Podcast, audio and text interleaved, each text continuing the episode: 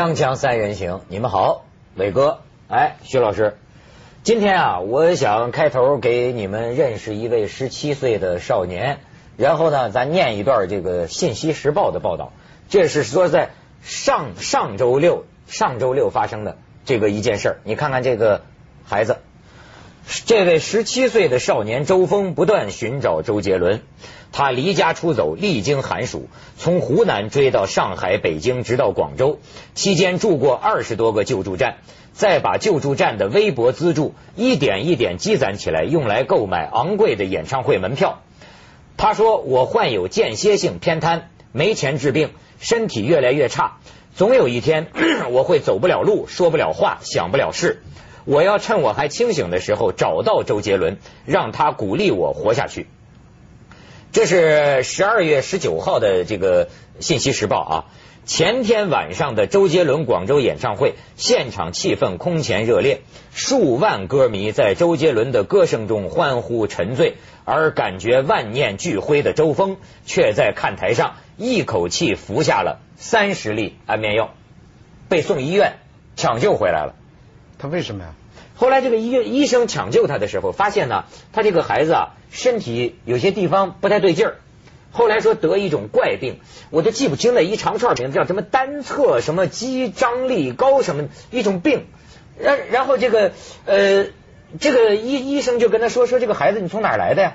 他就是这么一路流浪过来，然后就在救助站，救助站不还给点钱吗？十块二十块，就跟一个到处流浪的孩子。他拿这点钱攒起来，就买每一场周杰伦演唱会的门票，然后这回流落到了广州，然后就是在周杰伦演唱会上，他是因为什么呢？因为他的目的到后来还委托记者呢，说要是这个你这报道登出来，周杰伦身边的人要跟你联系的话，你记得一定给我创造个机会，我要见到周杰伦，只有周杰伦才能救我。说怎么周杰伦就能救他呢？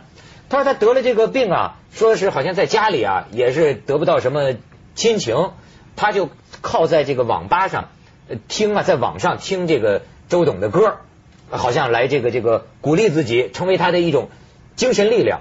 他为什么吞了就叫自杀呢？因为那天演唱会，周杰伦在台上大概说，就近期啊呃就不会开演唱会了。那么这样的话，他可能就觉得哎呦，那我是见不到了，于是就就要去。咱这里呢，只有你比较有条件。经过一番化妆以后，冒充周董。这个欧亨瑞的小说《最后一片绿叶》嘛，那片他说这个叶子要是不掉的话，那个人就能活下去嘛。最后那片叶子是画上去的，您就做这个事儿吧。要不您找到周董，让他去一次，那是最好。要周董没法去的话。我们没办法冒充，对不对？我们跑去，他一看就认出来。你那时候就算他认出来，就算不是周董，那也是窦文涛，也讲得过去。对这个少年也是一份鼓励。那样他不会自杀，他会把我杀了的。你说他这个流浪，我倒没流浪过哈。但是呢，在文化大革命，我就想他这个最困难的时候啊。当时我在村里插队啊，村里没钱，没钱，那个大喇叭天天要广播呀，广播大家早上起下地干活。但这个大喇叭里面那个。扩音器的里面那个真空管给坏了，真空管坏了呢，我们那村里买不着，就要到附近的大城市去买。大城市去买呢，村里说你这是城里来的人，你跟我们去买去吧。说给多少钱？他说没多少钱，只给你个管子的钱，大概是两三块钱，就是那个真空管啊啊十几块钱的，挺贵的是真空管的钱，就给了我拿了十几路费你自己筹，呃自己筹。那那我就想到他这个小孩他是这么愁，我怎么自己愁呢？我很简单，就坐火车不给钱呗，不给钱等那个 检票员过来，赶快藏起来啊，藏在厕所里，哎，很成功就来回都很成功。那去了城市里呢，这没有酒店钱嘛，没有酒店钱，那时候就招待所也没有招待所钱，就找熟人嘛，住在人家家里面，哎，最后还是真托人给买着了管子，我拿回村里了。哎，就想想那时候也就过来了。所以这个如果我们财政困难到到了这个程度的话。我也想，我也能跟这小孩走到那一步去。但是你在这样流浪的时候，你那个时候的周杰伦是什么呢？就是你那个时候有没有一个偶像，或者说有一个什么一个精神力量支撑你呢？我除了那个真空管以外，我有两个偶像，一个是教育出来的，一个自己感觉出来的，一个就是文化革命前啊，这是一个阶段，这就是雷锋。人家教育就是这么教育，就觉得做人应该做雷锋。你真的就是把雷锋作为偶像？你想想，我十九岁以前一直是受的这个教育，一直到十九岁以后，文化大革命开始呃结束了，这时候突然改革开放，一个 modern time 就是呃叫什么？就卓别林演的那个叫摩登时代摩登时代，嗯，哎，摩登时代。那个那个电影一下改变我的人生，就是那个在人家胸口那种斑斑。我一下把这个偶像的呢，从雷锋就转到了卓别林了，完全是大转弯。而且越岁数大，越觉得卓别林这个人太伟大了，他给上亿的人带来了欢乐欢笑啊！而且不仅是自己，怪不得伟伟哥，你发现没有？他年纪越大呀，他长得越随卓别林了，尤其是这眉毛。有点像，眉毛有点像啊。但是我问你一个问题啊，假如有机会见到卓别林，你你你会或者说你会想方设法去见他吗？呃，因为我我认识这个认识卓别林形象的时候，这他已经死了嘛，对吧？而且我就在报纸，我们在中国那时候不敢出不去嘛。他死的时候，我是在参考消息上看的，所以根本没有这个奢望要见到卓别林。根本就出国就觉得不可能嘛，中国人怎么会出国？所以徐老师啊，呃，你你你你讲，不，那么我想问他的问题，那你卓别林除了看他电影以外？他还有很多他个人的生活故事啊，比方说他换了很多老婆啊，和诸如此类的，那你也崇拜？这是我们比较羡慕的。哎，就是，那你你就羡慕这个？不是不是不是不是不是不是，就是说，男人的，就是如果很自然的一个健康的男人啊，他内心深处呢，他最基本的是喜欢金钱美女啊，他是很正常的。哎，不，但不是说是你像卓别林有条件嘛，经常换。我们中国人没这个条件，中国人一直不是一夫一妻金钱美女啊！我抄过一段话是巴尔扎克说的：我一生有两个愿愿望，一是名誉，二是爱情，永远都渴望满足，永远都得不到满足。名誉跟爱情啊，好像名利、金钱、名利。但是呢，中国人就是不管是男的是女，都去追求名利。嗯所以卓别林的名利都有啊，很有钱啊。而且我也喜欢卓别林什么呢？他自己呃编剧。自己当导演，自己还当主演，自己还半唱半半音乐，对对对，都是哎行，我明白这个理由了。但是问题在于啊，你讲的跟这个孩子就很不一样了。嗯，那所以我说，今天呢，我们可以有一个话题，就叫他在寻找什么。就是你像这个孩子，我知道还有很多像这个周峰一样的这样的孩子。你说他在，他也不是周杰伦，也不是金钱美女。他在，我跟你讲，每一个主持人，电台、电视台的主持人。都能给你讲出一个类似的故事。粉丝，他的有粉丝，不是就类似的行为。你比如说我我我随便给你讲一个，像是呃去年奥运会吧，那那个时候我我做那个奥运连环阵，要在香港住一个月，也不知道怎么搞的。有一天从深圳一个小小女孩的声音打电话，她不知道从哪知道我香港的这个手机，就打说说说说说说我我我我在这流浪一个月了。我说你从哪来的呀？哦。他找到我们深圳公司去了，他找到我们深圳公司，呃啊不是不是我忘了，他先在街头打电话，他先在深圳街头罗湖那一带，呃街头打电话，他说我从湖北跑出来的，十几岁的小女孩，他说我就想找你，我说你找我干什么呀？他也说不出干什么，就跟这个类似，他说我就是想见你，我说我现在要在香港做这个奥运连环阵，每天凌晨奥运会，我不可能回深圳的。我说我一个月都在香港，我说但是你这么跑跑出来，你们家家里人知道不知道？他说我家里人不知道我在哪里。然后我就马上我说你你别走，你你把你现在所在的那个小卖部的那个电话号码告诉我，我说我待会儿给你打过去。我就马上跟我们深圳公司的那个公关部的打电话，我说你们赶快去找这个人，这是个小孩嘛，找到我们深圳投资大厦我们的那个公司里。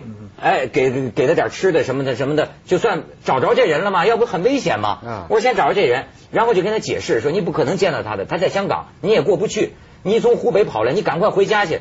然后我当时就让我们公司深圳公司这边人说，我说你们一定要把他送上车呀。于是乎，他们就说，最后跟我讲说，文涛你放心吧，我们把他给他买了长途汽车票，亲眼看着几个公司几个人把他送上了车。可是到当天深夜，我又接到一个电话。他在从深圳到湖北的长途客车的中途的一个地方下了车，我还听到电话里那个哗哗的，那那那那天晚上下大雨，他说我下车了，我说你怎么我都有点生气了，我不送你回家吗？他说我就是要见你，我我我我我不回去。后来我说这不行，你一定得怎么怎么回去，怎么怎么回去。反正后来吧是回家了，他们家里人也特别着急。但是你就说就我就说几乎每一个主持人啊。都能给你讲，都遭遇过这样的事儿。他在寻找什么？我我现在幻象嘛，就是偶像跟他的这个实际情况，很多人都想亲身的接触、接近他的偶像，接近以后呢可能会失望，但是有的人一时分不清楚，一时分不清楚，这是一个社会心理学辅导、社工辅导的辅导的成分。其实呢，还是不见得好。光环呐，你不见到，你就永远是光环。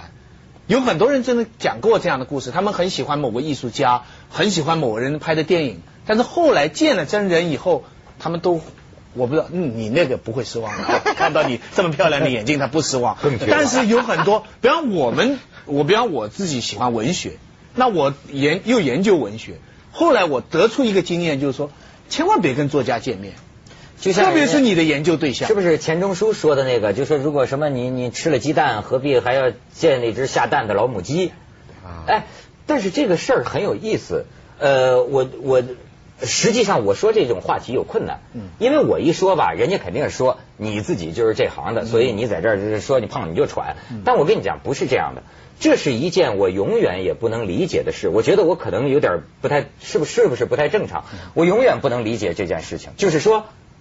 为什么我要见到我崇拜的人？这是我不能，因你咱就不说我干这行吧。我上中学的时候，你知道吗？我崇拜李连杰。我那个时候还有一个李连杰的教练，北京武术队的，演了一个电影，什么打八卦掌的，我也很崇拜他。他到我们学校去，石家庄一中嘛。哎，我我怎么就是那个时候，我我我也就是个十几岁的孩子嘛。我真的就不想见到，我没有特别大的兴趣。就是我会在电影上看到李连杰如痴如醉，可是我对见到这个真人呐，没有半点兴趣。不是那个时候我还更小一点的时候，崇拜毛主席啊，对吧？那是崇拜毛主席。你对见毛主席没有任何兴趣？没有任何兴趣。当然我知道这也一样的。那个时候的红卫兵、红小兵啊。这千里奔袭啊，这个这个串联啊，就是到天安门广场，远远的，最后什么都没看清楚，对不对？为了要见毛主席一面，对吗？所以我说在这一点上，我可能有点跟跟大家跟跟很多人不太一样。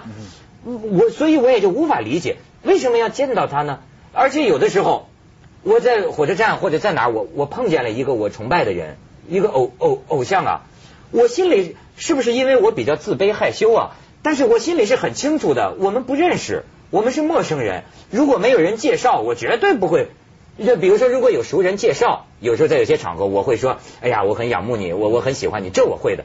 但是你说，我会觉得咱俩是是熟人，我永远不会有这种想法。因也正因此，我想征求一下你们的这个意见，就是说他在寻找什么？这不是我能理解的。我就是分不清这个艺术跟现实的关系。我们艺术一个理论。所有的艺术叫阳性嘛，单人编一个山羊的羊，嗯，就是说我们我们假装他，比方说京剧里边有人拿一个鞭子，就算是一个轿一根算一个轿子，我们就想四面其实就是四十万大军，我们就相信这是四十万大军，但但其实不是。那么演唱会啊什么东西其实都是电影都是这样，你要是把这个界限一破，你以为是真的。以前有延安演出白毛女，结果有个士兵就拿起枪来对着那个王世仁，差点就开枪了。差点把把这个城墙啊，演员都都要都要打了，那就冲破了这个界限了。但是现在的大众的这种演唱会啊，什么，他要的就是这效果，他故意弄的就是使大家追求，使大家觉得就是说，你看到的不是一个偶像的虚幻的艺术的周杰伦，而就是这么一个周杰伦。所以这个这也是某种成功。呃，所以我不是说这个孩子不对。从种种这个事例，我都知道啊，的确呀，这个偶要不说有时候香港的明星经常是，我觉得是很好的，就是就是说，呃，的确他如果见到他心中的这个偶像啊。是个特别大的，而且他会下来跟人家有直接的接触，握手啊，或者怎么样让他参与啊。对，那些碰到的人就像发癫一样的就在那里。对，你看我指的你好比说像那个前一阵呃那个香港有一个叫贤仔，有个贤仔就是被人剁了手的那个贤仔，他说他喜欢谁呢？我记得是陈慧琳呢，我忘了还是谁谁谁呃看见了哎。你看，香港有很多明星，就是说某个病童、某个得白血病的孩子，比如像刘德华呀，或者一些什么杨千嬅呀，他就去了，去到病床边给你唱歌，的确是给他一个特别大的一个鼓励、鼓励、精神力量。但是很遗憾，我在这方面缺损，我在这方面缺损。就比如说，我崇拜李连杰啊，我见到李连杰不会有什么特别的兴奋。所以你这个很奇怪，我只崇拜那个假的，我只崇拜那个假的，我只崇拜那个书里你把这个电影上艺术跟他的艺术创造者分开，其实这是对的。啊，我根本不认为生活里的那个人和电影上的、书本上的、影片上的、呃音乐里的，有我我也喜欢听周杰伦的歌，可是这这这不是冷漠，这是宽容。假如你结合的太紧的话，你反而对这个对象啊会产生苛求，到时候你会产生苛求，到时候有很多走出极端，因为你你你把他真人跟这个艺术形象混合起来了，你到时候会失望。咱们去一下广告，锵锵三人行广告之后见。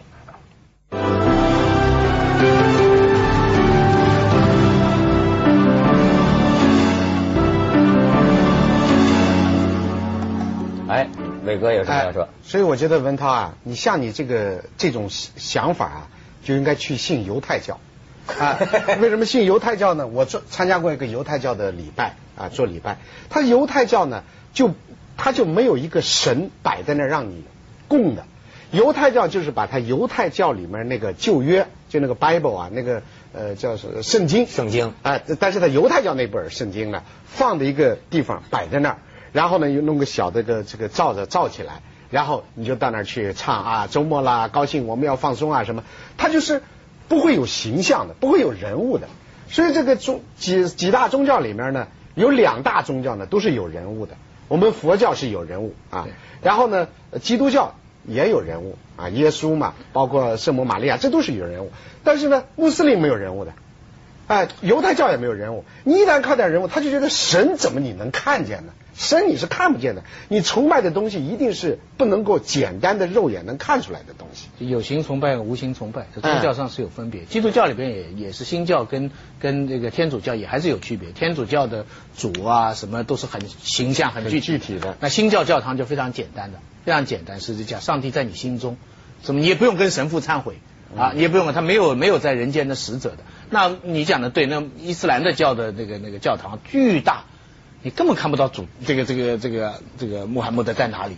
大家都在那里集体的下跪，对不对？他也就是就这个方向的问题，好像看不见。你要这么说，我还想起一位这个研究宗教的一个学者，他的一个类似的一个观点哈。他认为就说人的这个本能当中啊，就有一种臣服，臣服于一个更高的，就是呃叫跪拜、臣服这种奴才，也不是也 不是不是奴才，就是说。就是说，就是要尊敬一个东西，要崇拜一个一个一个更更高的这个可以。他说，在不同的历史时期、不同的国家、不同的人群里，这个东西，这个至高无上的东西，可以是任何偶像。但是，好像人需要这个。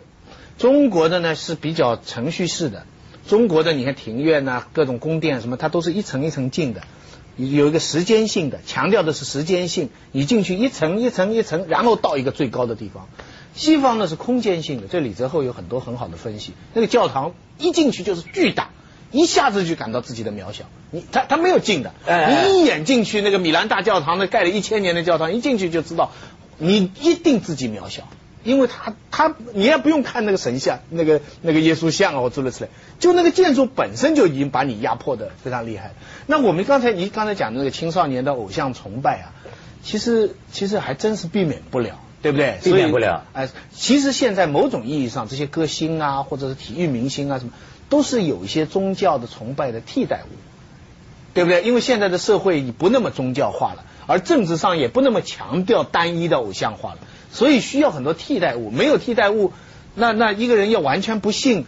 这个人可能也某种精精神危机吧？你看有些这个报道讲这个周杰伦演唱会那个声光化电营造出来效果，就周周杰伦出现的时候恍若上帝，就那个记者报道恍若上帝。我领略过一次，就那个 David Bowie 在香港会展中心举行那个演演唱会，那个灯光打的，你觉得就是太阳，太阳从他身后打来，然后在太阳里一个人满身金光，咵咵咵走来。那现场的人就就疯了，你知道吗？就是你觉得是挑动了人，就是我我我说的这么一种内心深处的东西。锵锵三人行，广告之后见。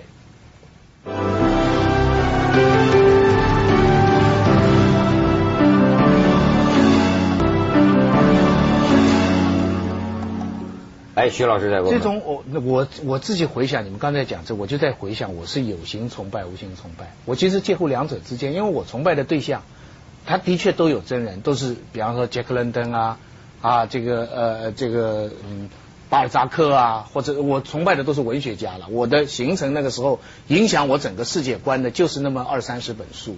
就是这么一批作家，讲的非常简单。最近还有一个讲座，我跟赵斌啊，这里出版集团的董事长一起讲纪念巴金的一个座谈，就很多人问这个问题，说什么影响你们的世界观、价值观啊？我我想来想去，都不是政治家，也不是体育明星，也不是军事家，什么就是一批文学家，就是一些名著。那么这些名著呢，实实在在的，他们都是这些人。但反过来，他又是无形，因为作家来说呢，作品重要。作家本人并不重要。我去 San Francisco，我也没有多大的愿望要去看杰克伦敦的雕像之类、纪念馆之类。我觉得那个真的都不重要，最重要的东西都在他作品里边，对不对？所以，所以你刚才讲的那个现在这种偶像崇拜，它其实是跟价值观建立非常。你仔细想一想，再小的时候也不会，再大一点也不会了。去寻找周杰伦的过程都是那个十几岁那个时候。他不寻找周杰伦，我们那个时候没得寻找。他给我们金金麦啊，给我们什么什么什么其他高玉宝啊，我我们不崇拜，我们就自己找到的，自己找到的这个东西是最相信的，而且影响一生一世。所以，所以我觉得有形崇拜、无形崇拜这个全部混在一起。对，这就是世界观形成的过程。真的世界观形成呢，实际上就是十八岁以后到二十五岁以前这段时间。你十八岁。接着下来为您播出。德尔地板特约之凤凰子夜快车。